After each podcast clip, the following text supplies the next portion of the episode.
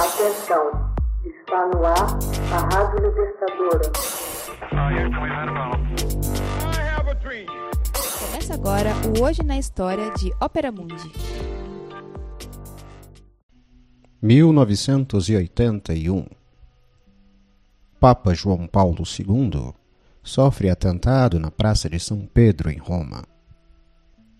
Uma tentativa de assassinato do Papa João Paulo II ocorreu na quarta-feira, 13 de maio de 1981, na Praça de São Pedro, no Vaticano.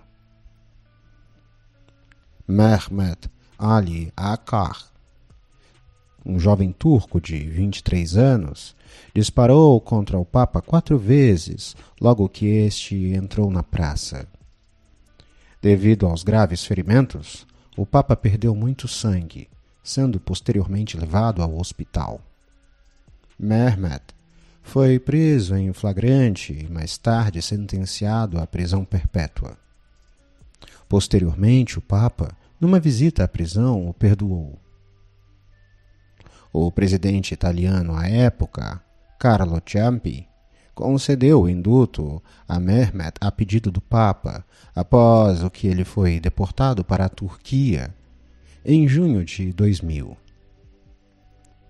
Em meio à multidão que abarrotava a praça e ante a estupefação de milhares de fiéis que aguardavam a celebração da festividade de Nossa Senhora de Fátima, o Papa sofreu uma tentativa de magnicídio, termo que designa o assassinato de uma pessoa ilustre.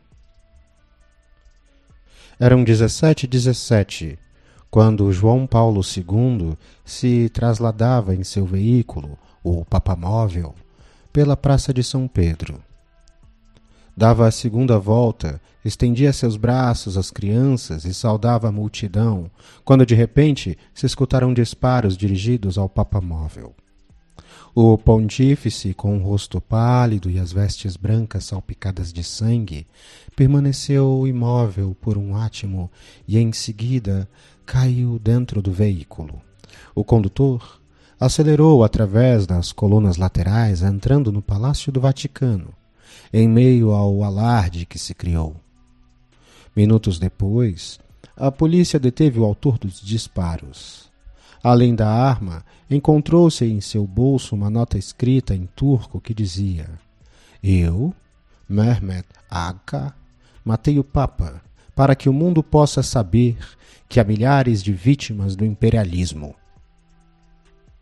Mehmet de religião muçulmana, declarou às autoridades ser o instrumento inconsciente de um plano misterioso, cuja natureza não pode ser desvendada pelas investigações. No mês de julho, foi condenado à prisão perpétua e à pena especial de isolamento.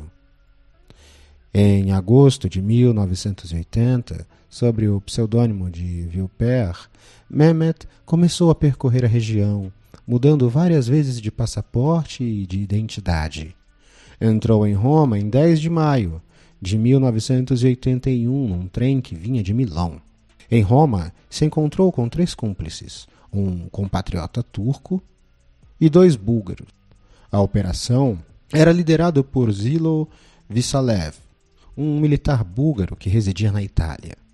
Segundo Vaslav, a missão lhe havia sido encarregada pelo mafioso turco Bekir Selenk, que vivia na Bulgária. O plano era que Mehmet e um outro pistoleiro turco abrissem fogo contra o pontífice na Praça de São Pedro e em seguida fugissem para a embaixada búlgara, aproveitando-se do pânico que se geraria. No dia marcado, sentaram-se na praça enquanto esperavam a chegada do Papa. Quando o Papa passou, Mehmet disparou duas vezes com sua pistola semiautomática Browning. Uma freira e várias testemunhas o impediram tanto de disparar mais vezes como de fugir. Foi imobilizado por Camilo Sibin, chefe da segurança do Vaticano. João Paulo II foi atingido pelos quatro projéteis disparados por Mehmet. Dois se alojaram em seu intestino outro no seu braço direito e o último na mão esquerda. Dois outros assistentes ficaram feridos. O cúmplice de Mehmet, Selik, conseguiu escapar. O Papa foi levado ao Palácio Apostólico para um primeiro diagnóstico, já que a ferida não parecia séria. Uma vez medido o pulso e a pressão, ficou evidente que estava em perigo. Apesar de a bala não ter atingido nem a aorta abdominal e nem a artéria mesentérica, o Papa perdera quase três quartos de sangue, passando a sofrer um choque hemorrágico. Levado às pressas ao hospital, foi operado pelo Dr. Francesco Crocitti. Na Policlínica Universitária da Escola de Medicina da Universidade do Sagrado Coração. João Paulo II passou por quase seis horas de uma cirurgia que exigiu transfusões e uma colostomia temporária.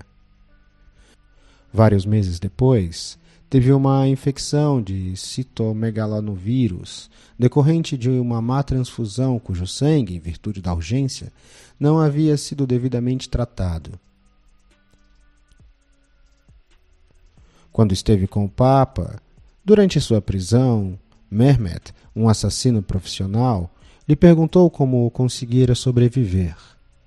O pontífice, que havia estado consciente até ser anestesiado, afirmou ter pressentido que sobreviveria, acreditando de coração na intercessão da Virgem Maria, Nossa Senhora de Fátima. João Paulo II ficou enormemente agradecido ao Dr. Crociti e ao restante de sua equipe médica, inclusive ao seu velho amigo e médico pessoal, o imunólogo polonês Dr. Gabriel Turunski, que foi à Itália para contribuir com sua experiência, sendo ele quem diagnosticou a infecção de CMV e a relatou ao Dr. Renato Busonetti, o médico oficial do Vaticano, que buscaria de novo os conselhos de Dr. Cruciti quando o Papa desenvolveu um tumor benigno de cólon. O Papa chegou a interromper suas férias em Castel Gandolfo em agosto de 1998, quando o Dr. Cruciti faleceu. Celebrou pessoalmente seus funerais e pronunciou a homilia, lembrando que o doutor havia tutelado vários cirurgiões proeminentes na Policlínica, um dos melhores hospitais da Itália. Hoje na História. Texto original Max Altman. Narração e adaptação José Igor. Edição Laila Manuelle. Você já fez uma assinatura solidária de Opera Mundi? Fortaleça a imprensa independente. Acesse www.operamundi.com.br/apoio. São muitas opções. Você também pode fazer um Pix usando a chave apoie.operamundi.com.br. Obrigada!